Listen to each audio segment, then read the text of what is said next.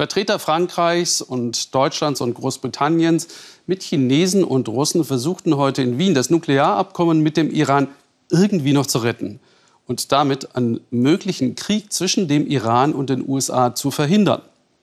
Vor vier Jahren, als das Abkommen geschlossen wurde, haben wir bekannte Iranerinnen hier in Teheran getroffen und mit ihnen über Hoffnungen und Erwartungen gesprochen. Mehr Wohlstand für alle wünschten sie sich, Offenheit und mehr Toleranz bei den Herrschern, besonders den islamischen Geistlichen.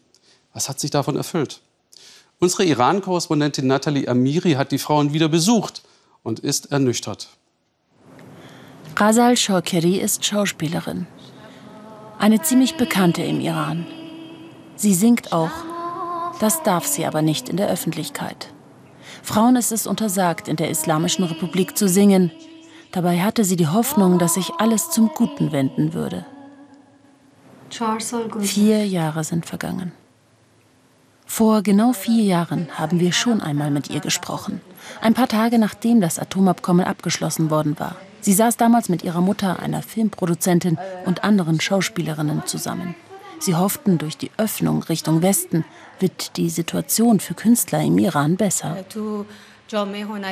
Es wurden immer weniger Bücher geschrieben, weniger Filme produziert. Viele internationale Kooperationen stehen still. Jetzt sind wir sehr glücklich, denn unsere Politiker haben die internationale Sprache gelernt und sprechen transparent miteinander. Heute ist sie traurig. Die aktuelle Politik baut jedes Mal, wenn sich eine Türe der Freundschaft öffnet, dahinter eine Wand auf. Manchmal frage ich mich, ob diese Feindschaften, dieser Druck auf die Bevölkerung in verschiedenen Ländern wirklich mit Frieden endet oder ob es wieder zu einem Fehler kommt, der sich ständig in der Geschichte wiederholt. یا یک اشتباهیه که مدام در طول تاریخ تکرار میشه. Ghazal warnt vor einem Krieg, der fast täglich aus Versehen passieren kann. Tankerangriffe im Persischen Golf. US- und iranische Drohnen werden gegenseitig abgeschossen. US-Sanktionen werden seit dem Ausstieg der Amerikaner aus dem Atomabkommen seit mehr als einem Jahr fast täglich verschärft. US-Präsident Trump droht, die Revolutionsgarde droht zurück.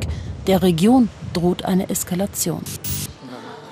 Dabei waren die jungen Menschen im Iran 2015 so sehr bereit für eine Annäherung an den Westen, hofften auf Wirtschaftsaufschwung, sehnten sich nach Normalität. Sie erwarteten Arbeitsplätze, die durch ausländische Investitionen geschaffen werden sollten.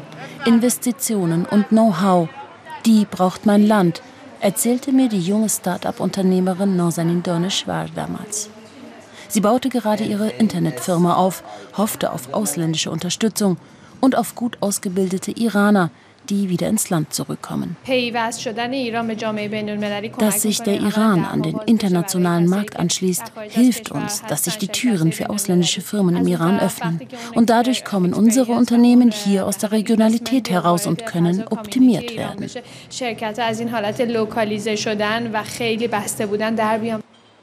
Heute ist sie wütend. Die jetzige Lage, in der wir uns durch den internationalen Konflikt befinden, ist weder fair noch vernünftig. Meiner Meinung nach hat der Iran laut der internationalen Berichte alle seine Verpflichtungen im Atomabkommen erfüllt. Und Trump ist ohne einen Plan zu haben, nur wegen einiger Wahlkampfversprechen aus dem Atomdeal ausgestiegen. Heute sehen wir, wie er jeden Tag dem Iran einen Schritt näher auf die Pelle rückt. Zuerst kommt er mit Vorschlägen, dann sanktioniert er uns wieder. Er überträgt so seine eigene Verwirrung auf die internationalen Beziehungen. Die Kritik an ihm hat voll seine Berechtigung. Keiner weiß, welchen Zweck die Politik von Trump dem Iran und auch anderen Ländern gegenüber erfüllen soll.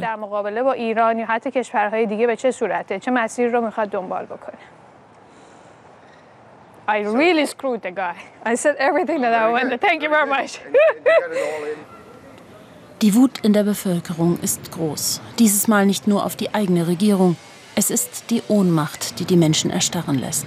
Die Sanktionen haben innerhalb eines Jahres zu Inflation, Währungsverfall und einer Wirtschaftskrise geführt, die der Bevölkerung die Luft zum Atmen nimmt. Vor vier Jahren hatte Nagme Kiomarsi, eine bekannte Modedesignerin aus Teheran, die große Hoffnung, dass durch das Atomabkommen auch die Kaufkraft der Bevölkerung im Land wächst. Wir alle sind wie Zahnräder in der Wirtschaft. Wir bedingen uns gegenseitig. Wenn es dem einen gut geht, dann geht es dem nächsten auch besser. Darauf hoffen wir jetzt. Heute ist Narme Kiomarsi frustriert. Klar hatten wir alle Hoffnung in die Zukunft und wir wollten, und das wäre unser Rechtsgewesen, weiterkommen. Aber was wir jetzt erleben, ist einfach ungerecht. Diese Situation hat den Druck auf uns erhöht und das wirtschaftliche Elend wird überall im Land gespürt. Leider ist das die Wahrheit. Und ich weiß wirklich nicht, ob wir noch etwas tun können.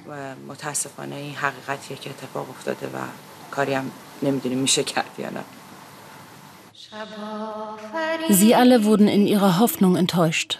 Trotzdem sind diese drei Frauen geblieben. Sie wollen ihr Land nicht aufgeben. Doch die vielen, die Monat für Monat den Iran verlassen, haben ihre Hoffnung auf eine sichere, positive Zukunft in ihrer Heimat aufgegeben.